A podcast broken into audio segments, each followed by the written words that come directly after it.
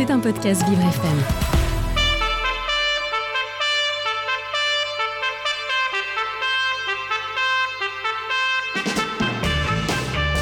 L'invité du 7-9, avec Dans le Noir, le restaurant qui bouscule l'essence. Noir, c'est noir. Et il est 8h45 et vous écoutez Vivre FM, la radio de toutes les différences. Et l'invité du 7-9 ce matin, c'est Muriel Barnéo, directrice de l'engagement sociétal du groupe La Poste. Et elle va nous parler ce matin des assises de la cohésion, l'inclusion numérique. Alors, la cohésion, l'inclusion, les deux. En fait, les deux, bonjour. Euh, le, le- le micro, le micro est pas ouvert. Merci, ça sera mieux. Bonjour. Bonjour, bonjour. Oui, en fait, les deux, le point est, est- est très juste euh, parce que parce qu'au fond, la question du numérique, c'est la question de la vie de tous les jours. C'est devenu Mm. la vie de tous les jours. Et euh, la vie de tous les jours, bah, ça suppose le- la vie pour tous, partout, et notamment en tout point du territoire, dans quelque chose qui n'est pas euh, évanescent, Mm. mais très concret, avec des gens, euh, de l'humain, euh, des problèmes de connexion. Donc, euh, co- cohésion numérique et territoriale, ça marche ensemble. Ok, donc euh, je vais laisser la place à Juliana Olivier qui euh, a plein de questions à vous poser. Oui, effectivement. Alors, je sais pas si on a parlé des assises euh, encore. Je me permets du coup de les évoquer. Oui, Un tout, petit, un un tout- petit un peu. tout petit peu. d'accord. Alors, cette année, c'est la cinquième édition. Euh, comment Alors, est-ce que vous pouvez nous dire un petit peu comment elles ont été créées, ces assises? Elles partent en fait d'une prise de conscience un peu, un peu innovante quand même, hein, euh, il y a cinq ans, euh, se disant finalement la question de ce numérique, ça ne va pas être seulement une question d'équipement et d'infrastructure, euh, mais très vite la question des usages. et de la manière dont on décide d'inclure et d'inclure toute la population, ce que je disais tout à l'heure, hein, c'est la vie de tous les jours, va devenir un véritable sujet et il nous faut matcher ce numérique et ce besoin de territoire et de faire société où que l'on soit. Et, et elles naissent de ça, en fait, d'une mobilisation des acteurs de l'écosystème. L'État s'y greffe, la Commission supérieure euh, des, des- du numérique et des postes, les acteurs du numérique eux-mêmes, euh, qui s'emparent de ce sujet en se disant, il faut qu'on dise quelque chose, parce que si on ne le dit pas, on peut en oublier au passage. Pardon de le dire aussi euh, simplement que ça. Non, non, mais c'est exactement ça en fait. Et, et du coup, les choses vont si lentement qu'il faut qu'on arrive à des cinquièmes assises. Qu'est-ce qui fait que le message ne passe pas? C'est quelque chose qui est plutôt long.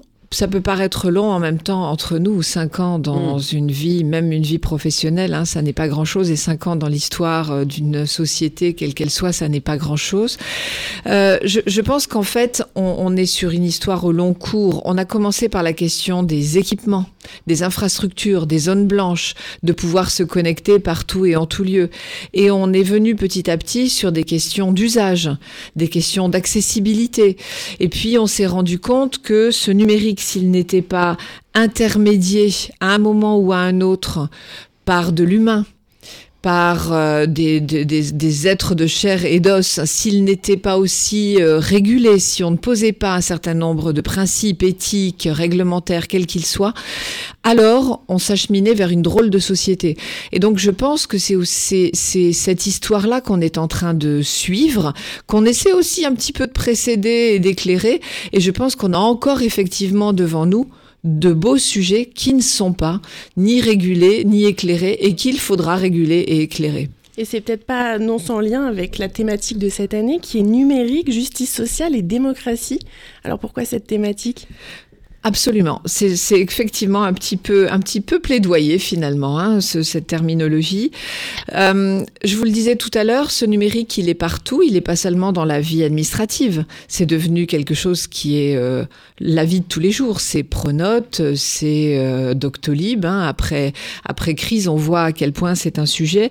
Et euh, finalement, il interroge le, le modèle français de, de, de cohésion numérique parce que au fond, la clé d'une politique territoriale aujourd'hui passe par la manière dont ce numérique va être capable d'infuser partout et d'inclure, euh, et, et, parfois d'être un peu moins numérique et un peu plus humain, mmh. d'être hybride, et, et, on en est encore qu'au début, comme je vous le disais. Euh, je crois qu'il c'est Aristote qui disait que le progrès ne vaut que s'il est partagé par tous. Hein en fait, est, il, elle, elle, est là, cette histoire de, de, de, de justice et de démocratie. Est-ce que ce numérique, on le subit? Ou est-ce que ce numérique, on en fait un outil au service d'une vision que l'on a de la société. Et cette vision de la société, elle est partagée par une multitude de parties prenantes, bien sûr l'État, mais pas seulement, des associations, des acteurs de l'ESS, des start-up, des grands groupes, une, une multitude des élus, des citoyens. C'est au fond ça que, que l'on convoque un peu dans ces assises un message qui est fort quand on lit le programme des assises, c'est le fait que le numérique, vous le dites, hein, ne doit, enfin, c'est pas l'homme qui doit s'adapter au numérique, c'est le numérique qui doit s'adapter à, l'homme. Alors, comment est-ce qu'on fait ça? Ah, D'abord, c'est une bonne question. Euh, d'abord, je crois qu'il faut désacraliser. Euh, il y a quelque chose qui, à mon avis, est un très grand danger de, de la puissance euh, et porté par la puissance de ce numérique, c'est le caractère magique, le supposément caractère juste, exact. Vous voyez, je pense que ça c'est un vrai sujet euh, d'apprivoisement de technologie. Et euh, si vous regardez la façon dont les programmes, par exemple, euh, les programmes de, de, de programmes scolaires hein, que nous avons eu dans les, les, les 100 années qui viennent de s'écouler, ces programmes aussi comme vocation de mettre en main des prouesses technologiques, des progrès technologiques, les mettre en main de toute la population, qu'on soit en zone rurale, en zone urbaine, quel que soit son parcours. Et vous voyez, là, moi je pense que ce numérique, il faut aussi le mettre en main, tout en en, en montrant les failles, en en montrant la puissance et, et à le rendre outil et pas comme une espèce de quelque chose qui serait une vérité au-dessus de nous. Ensuite, je pense qu'il faut des règles. Euh, RGPD a été un très bon exemple, mais vous en avez d'autres qui arrivent, hein, euh, notamment au niveau européen, par exemple DSA sur euh, la, la, la, réglementation des services utilisés, des chartes aussi. Euh, des chartes parce que l'éthique fait partie de piliers indispensables dans ce, ce, ce type de, de, de technologie un peu tâtonnante. Et puis, moi, je crois qu'il faut de l'humain. Je pense qu'il faut de l'humain. C'est un peu le parti pris qu'on a qu'on a retenu côté euh, La Poste, en tout cas, que, que je représente dans le dans le cadre de ces assises autour de l'intelligence artificielle. Et notamment, nous nous sommes fixer des règles, par exemple, comme il n'y a pas d'ordre donné par une intelligence artificielle. Les choses passent nécessairement par une intermédiation humaine. Vous voyez? Donc, je, je, je crois que c'est comme ça qu'on arrivera petit à petit à la fois à poser des socles et puis des guidelines pour que euh, on, ne s'échappe pas euh, et pour que ce soit bien effectivement un outil qui s'adapte à l'homme et non l'inverse. Et caricaturellement, excusez-moi, on peut avoir tendance à dire que les sites de l'administration française notamment sont parfois difficiles d'accès et souvent euh, pour certaines, euh, pour certaines procédures, on ne peut passer uniquement que par les sites internet. Souvent, c'est des associations qui prennent le relais en faisant de la médiation, en, en éduquant un petit peu des publics un peu plus fragilisés à l'accès à internet. Qu'est-ce que vous en pensez vous? Et est-ce que c'est quelque chose dont l'État a été alerté? Alors l'État est très conscient hein, de ces, ces sujets-là. C'est d'ailleurs lui qui a le premier euh, euh, élaboré, enfin mesuré, cherché à mesurer ce qu'était l'électronisme, euh, à savoir l'incapacité soit matérielle, soit je dirais, euh, de compétences hein, pour utiliser euh, les outils numériques et qui a chiffré ce, ces électroniques à hauteur de 13 millions de Français. Donc euh, oui, bien sûr que l'État en est, en est conscient. Pour autant, je serais moi sur une position qui, qui, qui est double. La première, c'est que c'est un outil et c'est un progrès. Et il ne faut pas avoir peur du progrès. Euh, il ne faut pas qu'on rentre dans une société tournée vers c'était mieux avant et refusant le progrès. Et il n'y a aucune raison, par exemple, que les services publics ne soient pas modernes. Il n'y a aucune raison que les services publics ce soient les endroits ringards, euh, déficients, euh, en, en, ayant peu de capacité. Donc, il ne faut absolument pas renoncer au progrès.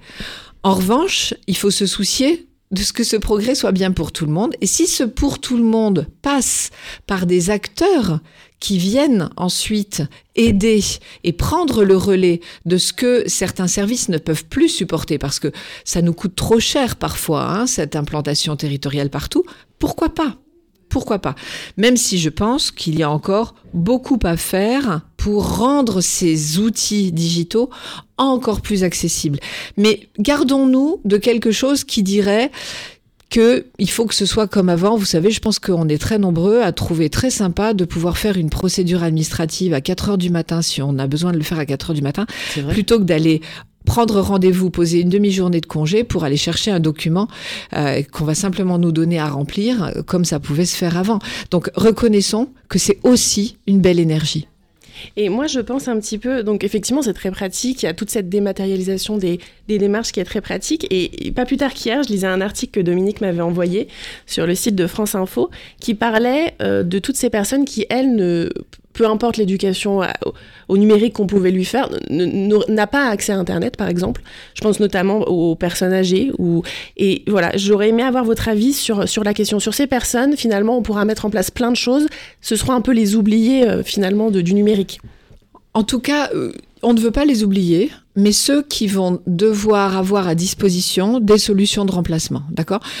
Euh, L'État en a conscience. Le plan de relance, par exemple, dans le plan de relance, vous avez 250 millions d'euros qui sont consacrés à l'inclusion numérique au travers du financement de 4000 conseillers numériques dans, sur l'ensemble du territoire, implantés dans des France Services, implantés dans des associations, implantés dans des univers comme La Poste, hein, qui a dédié 100 personnes à ce sujet-là. Donc, ces, ces, ces personnes-là qui peuvent être éloignées, soit techniquement, soit culturellement, euh, peuvent trouver des lieux dans lesquels on va faire les démarches pour elles, euh, dans lesquels on va même les former. Les conseillers numériques forment aujourd'hui hein, euh, les, personnes éloignées du numérique. Si, vous prenez par exemple la Poste, aujourd'hui, on a, formé plus de 20 000 personnes euh, sur les, les, mois qui viennent de s'écouler. Donc oui, ces personnes vont devoir passer par des intermédiaires humains. Et sans doute, c'est pour moi quelque chose d'important, que nous-mêmes un jour, nous en aurons besoin. C'est-à-dire que ce qui, pour moi, serait le risque, c'est de penser que on a coché la case. Hein. C'est-à-dire que tout ça, c'est une question de seniors plus plus qui vont malheureusement disparaître au fil du temps. Je pense qu'au contraire, ce numérique qui avance très vite défriche des univers qui sont des univers qui seront difficiles, y compris pour les générations qui viennent. L'IA, l'algorithme, mm. ça n'est pas évident. Mm. La cybercriminalité, ça n'est pas évident. Et donc, je crois qu'il faut se garder de mettre des choses provisoires. C'est ça mon point. Hein. C'est-à-dire que l'État en a conscience, il a mobilisé des forces, elles sont peut-être trop éphémères ou elles sont peut-être programmées avec l'idée qu'un jour on n'en aura plus besoin. C'est faux. Je pense que c'est quelque chose qui va être au long cours, qu'il faut au contraire installer. Et bien sûr, je pense que de leur côté, les applications elles-mêmes vont devoir aller encore un peu plus loin.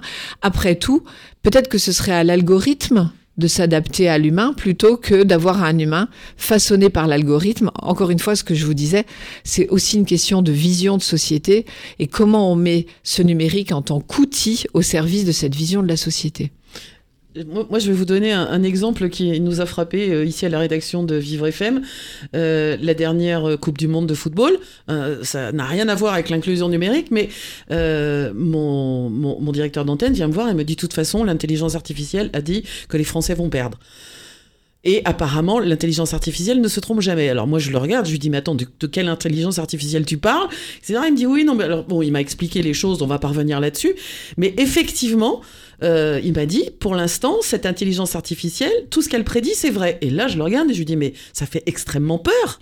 C'est ça dont on ne veut pas. Moi, je suis tout à fait d'accord avec votre discours, c'est-à-dire qu'il faut de l'humain. Il faut pas que la machine devienne la, reine du monde. ne serait-ce que parce que tout ce dont il vous a parlé, c'est de statistiques. C'est ça. Et ces statistiques ne sont que le reflet du passé.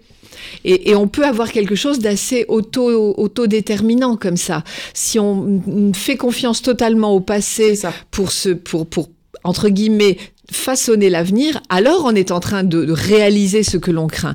Justement, le sujet est exactement celui-là, d'apprivoiser et de comprendre ce que c'est qu'une IA euh, et, et, son caractère aussi inexact, puisque puisque centré sur justement ce passé.